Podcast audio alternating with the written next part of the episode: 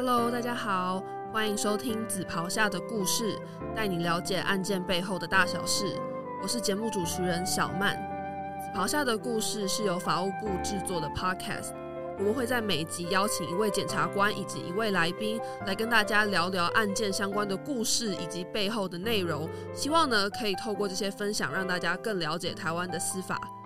那大家一定会很好奇，为什么是紫袍下的故事呢？这个紫袍有什么样的含义吗？其实这个紫袍呢，就是检察官的袍子。因为检察官他们所身穿的法袍呢，是黑色的袍子，镶上紫色的边。这个紫色代表检察官是主动积极的公益代表人，保有满腔热血的代表国家去追诉违法乱纪的不法分子。所以我们才会把这个 podcast 取名叫做《紫袍下的故事》。希望可以透过检察官以及来宾来带大家了解更多案件背后的大小事。那我相信会点进来收听这集 podcast 的你，一定对台湾的社会议题是非常关心的。那我想不是只有大家，其实很多台湾民众都是很关心社会议题的。我们常常会在各大社群网站上看到众多网友讨论每个案件的司法判决，其中有认同的留言，也有对台湾司法质疑的声音。比如质疑法官是不是恐龙法官，或是为什么最终判决常常与民众的期待不符。今天这集节目呢，我们整理了网友对台湾司法的各种疑问与不满，并邀请到法务部部长蔡清祥来亲自为我们解答这些网友的疑问，也跟我们分享有哪些是已经完成或是正在推动的法令与措施。让我们欢迎蔡清祥部长。啊，主持人小曼，还有各位听众，大家好，我是蔡清祥。目前是法务部部长，那我是从基层的检察官干起啊，一审、二审、三审的检察官、主任检察官都当过啊，后来也当了五个地方的呃检察长，所以我对于司法改革这样的一个议题啊，有一些实务上的看法啊，希望借这个机会跟大家分享。谢谢部长。那我们接下来就直接进入到问题。这个问题呢，是我在整理的时候发现有最多网友提出的疑问，就是“恐龙法官”。其实“恐龙法官”这个词呢，最早是用来形容那一些只会读书，可是缺乏社会经验，因此常常做出不合理的判决，或是做出的判决常常与民众期待不符的法官。所以大家就会对于我们的司法或对法官提出质疑。那想请问部长的是，针对这一点，台湾的司法改革有做出哪些改变，来避免产生更多的恐龙法官呢？呃，恐龙法官这个名词实在是不太好。不过我要说明一下啊，如果只是会读书考试而缺乏经验的，那社会上是一般是把它称为奶嘴法官。嗯。那恐龙法官的话是相反的，反而是他经验很丰富，但是他墨守成规啊，死古不化啊，都是不能够跟着时代的进步，呃一些新的看法，所以才被称为恐龙法官。不管是奶嘴法官或是恐龙法官，这个总是负面的一个观感。那其实大部分的法官还是都是非常的敬业，非常的专业啊。那我也借这个机会啊，来跟各位分享啊一些。司法官工作上的情形，还有他们的观点。嗯，为了改善外界对司法官的不好的印象，所以我们对于司法官的培育啊，也有很多的改进的措施。譬如采取多元禁用的方式啊，找一些有经验的啊律师来参加啊司法官的行列啊。我们有采取了遴选的制度啊，有六年律师经验的，那么欢迎他来。参与遴选啊，可以进入到法官或检察官的啊工作领域。那另外呢，呃，除了律师之外，我们自己对于有检察事务官经验的啊，通过律师考试的，同样我们也欢迎啊这些已经有司法经验的人啊一起来参与担任检察官跟法官。所以我们从培育方面呢，也增加了多元化啊。那在这个课程的安排也会增加一些实务的课程，嗯，因为司法官啊的考试是非常困难的，毕竟他在学校里面算是精英，而且是呃成绩很好啊。通过考试以后，哦，我们在做培育的训练工作。所以这样听下来，其实司法官的进场以及养成是很重要的。所以想要请问部长的是，那我们有做出哪一些改变呢？或是有培育出这样子一个完善的进场还有养成的机制吗？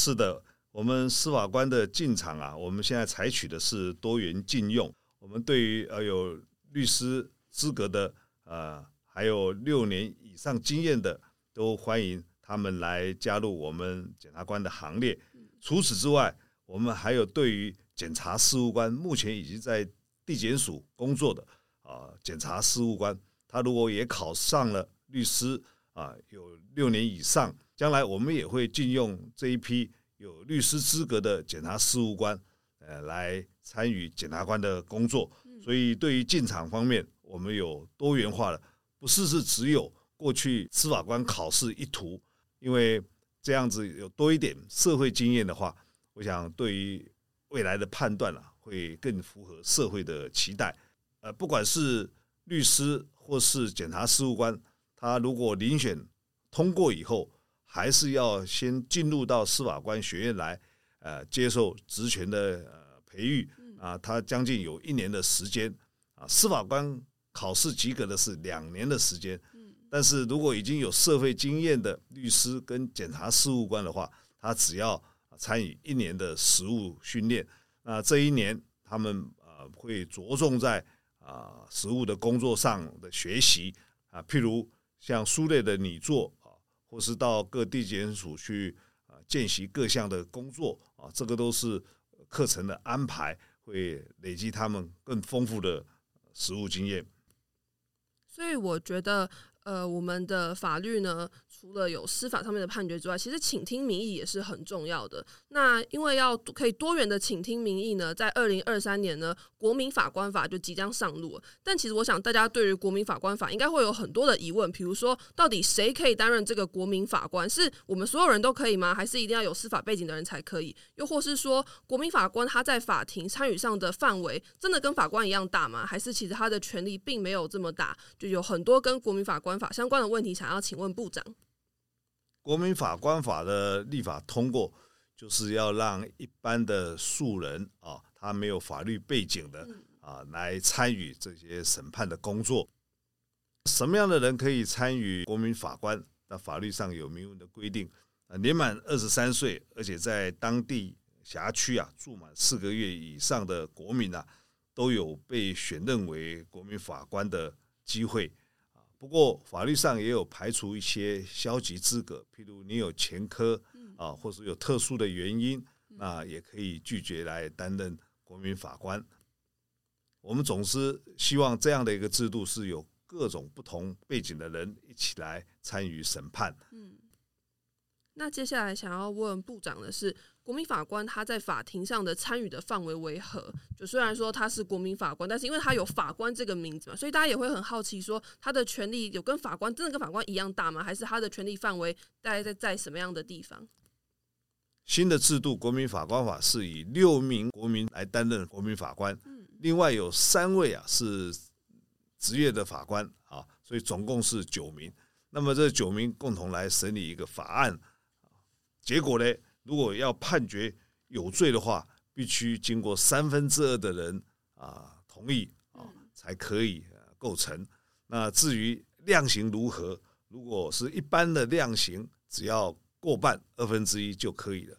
但是如果要判死刑的话，一定也要经过三分之二人同意啊，才会成立。因为国民法官是新的制度啊，所以刚刚开始实施。我们的范围啊，不要放的太大，嗯，因此法律上啊，先限制在呃最重本刑十年以上的啊，或是故意啊有死亡的案件啊，所以国民法官法是一个新的制度啊，大家总是呃要比较谨慎啊，呃范围比较小啊来试办来实施，以后也许会更扩大。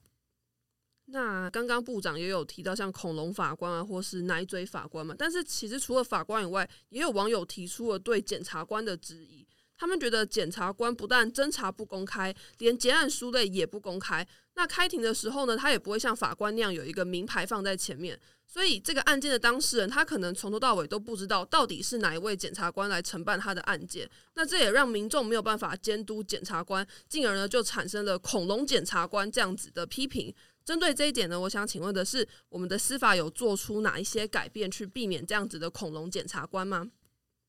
我们是有检察官的评鉴制度的建立啊，呃，过去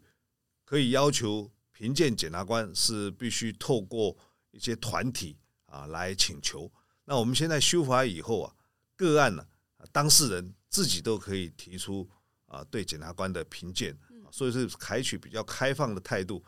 不过也有它的缺点，因为呃大家都可以要求检察官评鉴，所以这个案件量就呃更多了哦。那当然成立的比例就更低，又引起一些外界的误会啊。那事实上，我们制度也是不断的在改进，我们也希望能够做得更好。那检察官的评鉴主要就是要提升检察官办案的品质啊。我们不一定是要透过呃外部啊的监督，也可以透过内部的啊一个监督方式啊来要求。所以呃。当然，检察官的评鉴啊需要来进行，但是我们内部的监督啊也更要加强。那接下来想要请问部长的是跟外籍人士有关的议题，像随着国际化还有新移民的增加，有越来越多的外籍人士会来到台湾生活，那有时候难免会碰上司法案件。可是这些外籍人士常常听不懂中文，或是他的中文没有像母语一样那么流利。那针对这一点，我们的司法有做出哪一些改变，去帮助这一些外籍人士吗？呃，有的。我们现在强调司法禁用权啊，希望大家都能够亲近，能够接近司法。因此，对于有司法案件在处理的外籍人士啊，我们都尽量用不同的语言啊来。做传达来做解说啊，包括我们除了原来有的英文、日文之外，我们增加了呃东南亚的国家的语言啊，包括越南啊、泰国还有印尼的语言，因为我们很多外籍的朋友啊，在台湾工作生活啊，难免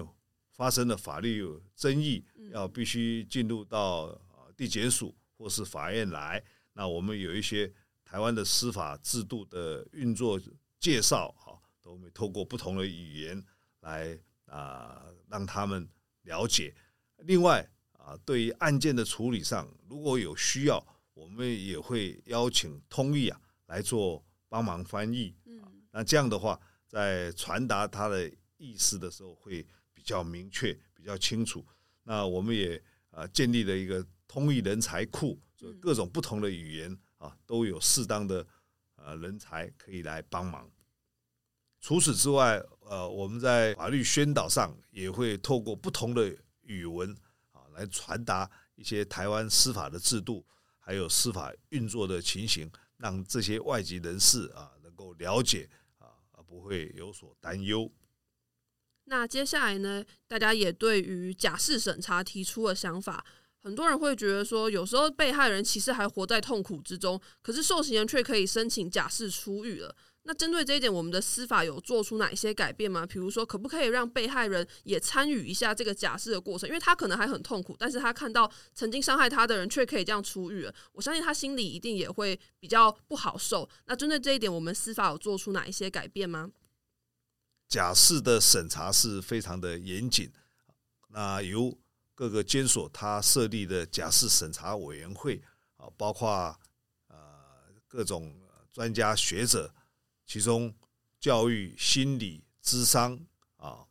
还有法律啊、犯罪学的啊各个专家学者一起来参与啊，作为一个比较严格的审查啊。另外，在审查当中也会参考啊被害人的意见啊，一起来评断他。过去的犯行啊，是不是已经得到教化的结果啊？未来有没有再犯的可能等等啊？来作为一个综合的判断，来决定是不是给予假释。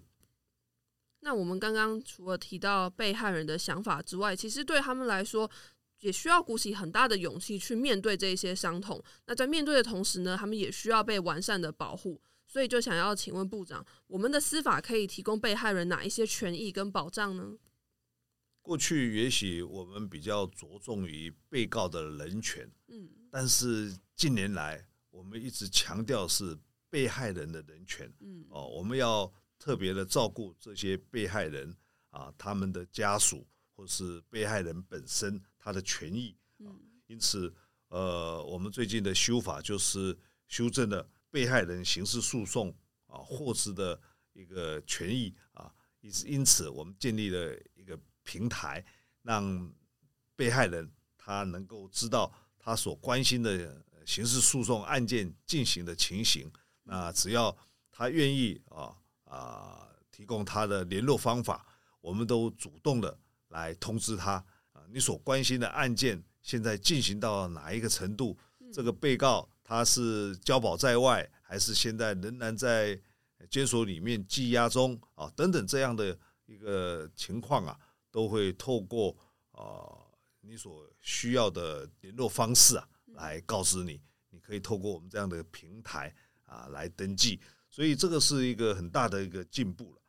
那另外啊，对于犯罪被害保护法的修正啊，我们也做了很很大幅度的改变啊。譬如过去这个犯罪被害补偿金啊，都是要经过一段的时间啊，经过审核才能够发放。那我们现在用比较快速的方法啊，呃，采取定额的方式啊，只要发生了死亡、重伤害或是有性侵害的呃结果哦，我们都是立即的就能够播放一定金额的。犯罪被害补偿金啊，给给这些被害人啊，这是我想从政府的角度啊，我们会更加的重视啊犯罪被害人的保护。此外，我们也对于性侵害的被告啊啊，也有一个科技的监控设备啊。如果法官、检察官认为有需要的话，对于呃性侵害的被告。他离开了监所以后，哦，我们可以采取呃电子脚镣啊这样的一个装置啊，了解他的行踪，控制他的足迹。那这个科技设备的监控中心呢，我们也刚刚最近呢才把它建制完成啊，那可以做的更完善。那这些都对犯罪被害保护人的权益来讲有很大的进步。那这个电子脚镣，它管控的范围是，比如说，如果今天这个犯罪者他有进入了被害人的家中，或是他开始在靠近被害人的时候，这个电子脚镣是会发出什么样的信号去通知我们的司法单位？诶，这个人准备可能又要对被害人伤害，就是他是这样的机制嘛？或者说，这个电子脚镣是怎么运作的？呃，这是看呃法官他的裁定，如果他限制他的行动范围，嗯。啊，或是在某一段时间啊不能离开他的住所，嗯。啊，那那如果违反的话，那这个电子设备啊，它会发出警讯，嗯。啊，发出警讯后，我们的关护人还有我们的呃当地的警察就会去到场查看。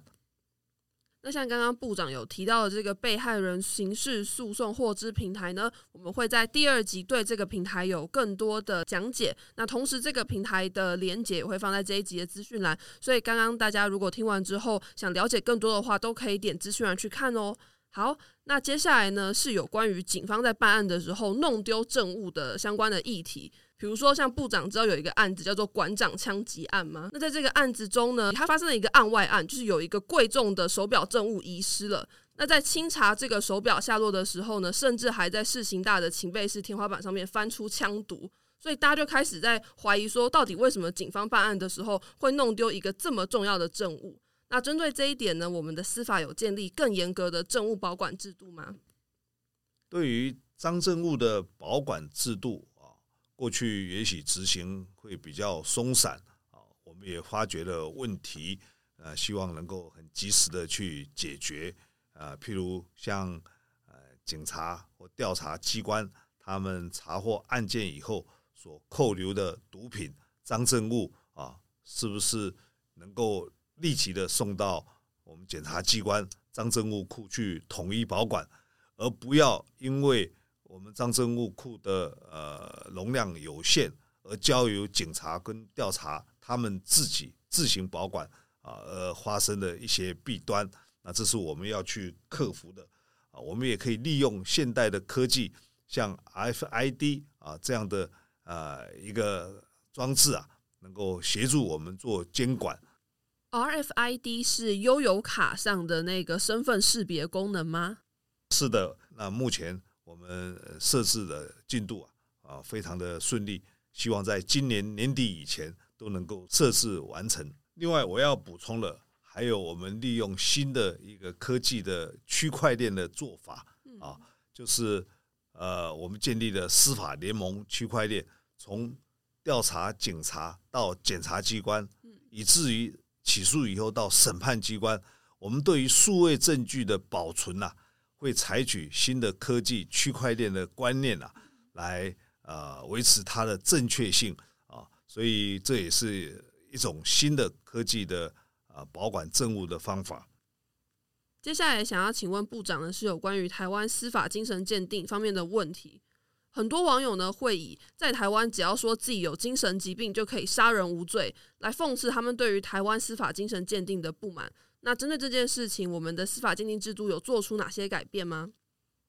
呃，司法精神鉴定啊，必须要靠啊司法还有医疗啊双方的合作啊，才能够做有效的判定啊。那在侦查中，我们在做司法鉴定，必须要仰赖。医疗机构的协助啊，我们将来也会强化。换句话说，在侦查阶段能够提早来做这被告他的精神状况的鉴定啊，对我们以后要起诉与否，或是法官要判决有罪与否啊等等，都可以有很大的帮助啊。因此，我们也希望跟医疗单位啊做一个更好的合作啊，提早来做精神的鉴定。那鉴定以后，如果对于精神障碍的啊这些被告或是嫌疑犯，就希望能够早日送到医疗院所来做治疗，也不妨碍侦查工作的进行。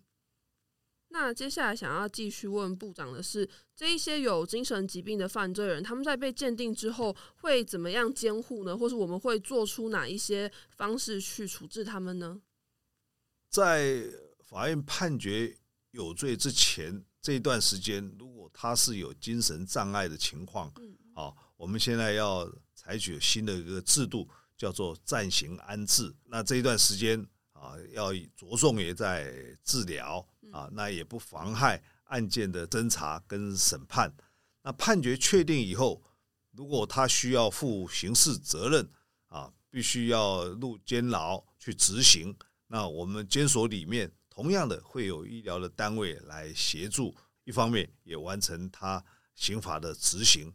但是如果他的精神障碍情况非常的严重，法官认为他不需要负刑事责任啊，而予以呃监护的处分，那这时候就要送到啊指定的医疗处所或是机构啊来执行监护处分。所以，我想像刚刚部长有提到很多医疗单位的建构，其实我们都是希望这些受刑人他们从监所的环境出来之后，他们是可以回归到社会的。所以，也越来越多人开始注重受刑人在监所里面的人权。所以，想要问部长的是呢，我们在受刑人的人权保障上有做出哪一些改变吗？比如说，有改善他们的在监所内的环境啊，或是有改善。他们出来之后怎么样衔接社会？我们有做出哪一些辅导措施呢？监所它的收容量是有限的，嗯，那过去都非常的拥挤啊，超收的比例很高，嗯，但是经过我们的努力，除了扩建它的硬体设备，让容量增加啊，同时啊，我们也改善他们的呃居住的环境，嗯，譬如啊一人一床，我们现在可以达到百分之八十。啊，每个收容人他都能够有自己的床。另外，我们也改善他们的用水，以前抽用地下水啊，也尽量的能够用一般的自来水。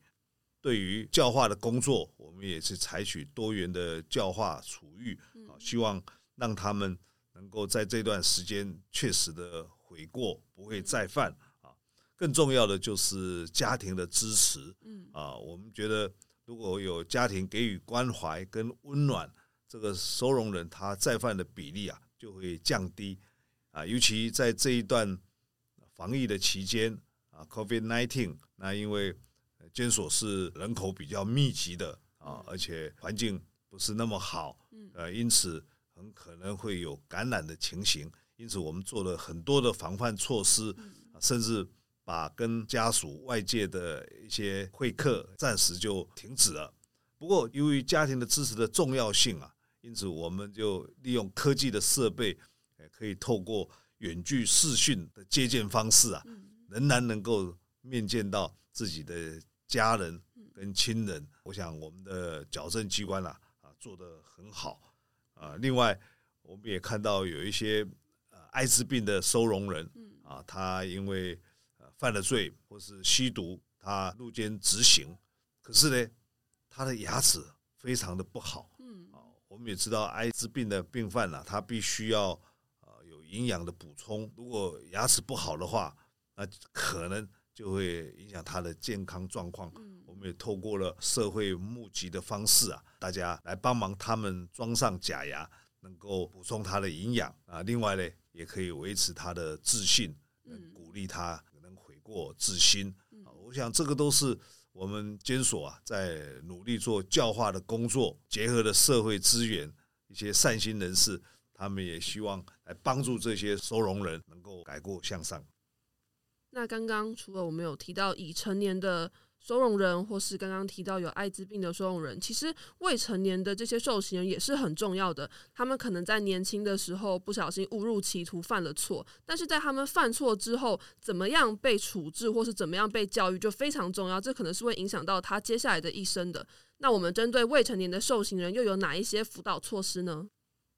呃，我们把少年抚育院啊，把它改为学校，啊，这个是一个很大的进步。因为让啊这些犯错的少年啊能够早日啊接受到正确的辅导，所以我们朝向一个教育化，让他学校化。当然，他要受限于自由，不过我们把教育资源啊能够拉进来啊啊做多做辅导啊，能够让他们改过。啊我想这个是对少年矫正处遇啊呃一个很大的改变啊。我们把两个少年抚育院啊，现在已经改为敦品跟啊励志中学，啊，所以他们很多的呃辅导老师，还有社工师、智商心理师，都已经进入到这学校里面来，来帮助这些曾经犯过错的少年。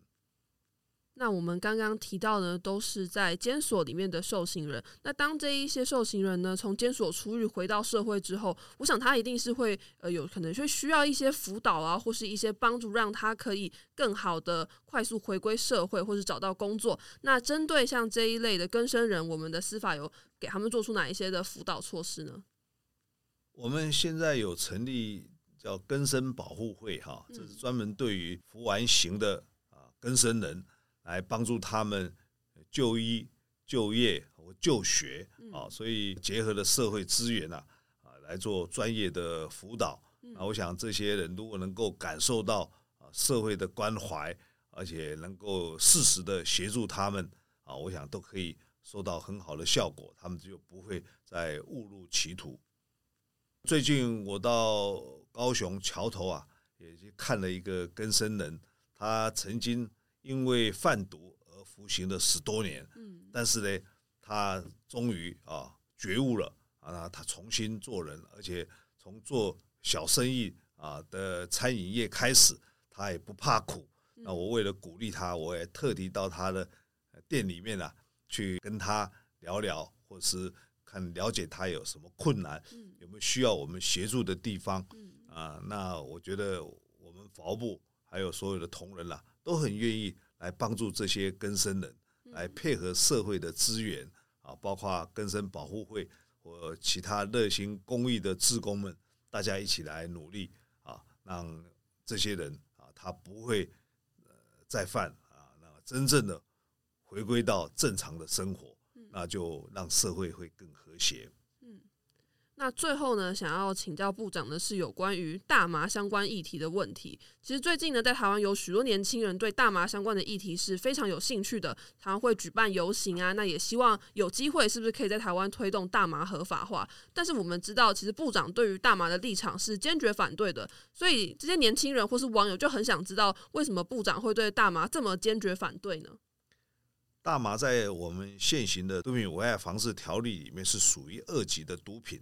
它依法必须要处罚的啊。因此，我们在执法单位，他们对于啊大麻的查缉啊是非常严格。当然，有少数人他一直在倡导，是不是要让大麻合法化啊？有些外国立法例，或是有一些呃欧美的国家也开放了大麻，但是依我们台湾的国情来讲，一般人还是认为不宜开放啊大麻啊为合法的呃使用品，所以在目前现阶段啊是不可能来开放。那因此我要呼吁所有的呃国人啊，对于大麻不要存着一些呃。不正确的一个观念，认为将来可以合法化，可以来使用。因为大麻本身对于人体的伤害还是蛮大的啊，而且还会有依赖性啊，有成瘾性。所以在我们法务部的毒品审议委员会，很多专家的共识啊，还是认为啊，目前不宜开放为啊非毒品。嗯，那我想除了大麻以外，其实现在台湾有越来越多种。不一样的毒品，或是可能有些毒品它会换了包装，哎，包装成可能咖啡包啊，或是一些看起来很好吃的甜点。那针对这一些这么多的毒品，或是这些新兴毒品，我们台湾要怎么样防治呢？呃，确实新兴毒品不断的发现啊，这个就是很多商人他就用不同的包装来吸引年轻人的注意啊，可是这些啊都包藏着毒药。啊，里面都是违法的毒品成分啊，因此我们要加强取缔。我们对于啊发现的新兴毒品啊，只要它的化学结构类似啊，我们都一次性的就把它纳为这个毒品啊，要予以严格的取缔啊。那虽然呃，很多年轻人看以为这是是一个糖果，这是以为咖啡包，有基于好奇。要去尝试，那这个对除了对自己身体的伤害之外啊，啊，这个是违法的啊，所以不要轻易的去以身试法。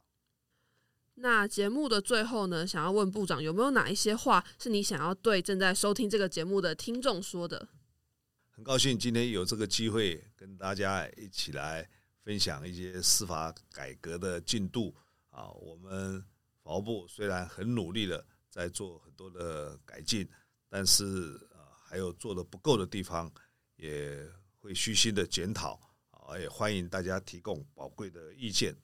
总之，我们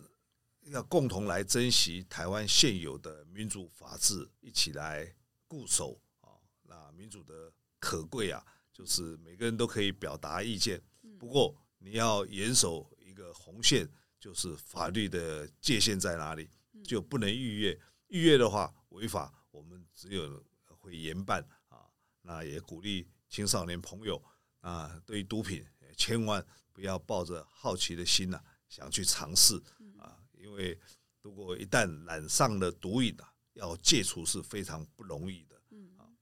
我觉得很开心，可以在各大论坛上看到许多有关于台湾司法的讨论文章，因为让不同的意见交流是很宝贵的事，也可以让政府更了解人民真正的想法。司法改革可以促进侦查的公开及妥适，让最终的结果能包含专业与非专业的意见，并且可以融入更多人的价值。今天非常感谢蔡清祥部长跟我们分享，希望大家听完节目以后呢，有更加了解司法改革，也可以对台湾的司法更加信任。那今天节目中提到的所有细节都会在这一集的资讯栏中，如果大家有兴趣的话，随时都可以点开查看。那今天非常感谢大家的收听，之后还会有更多关于案件背后的故事以及精彩的内容，希望大家可以持续 follow 我们哦。那今天的节目就到这边结束啦，下一次再见，拜拜。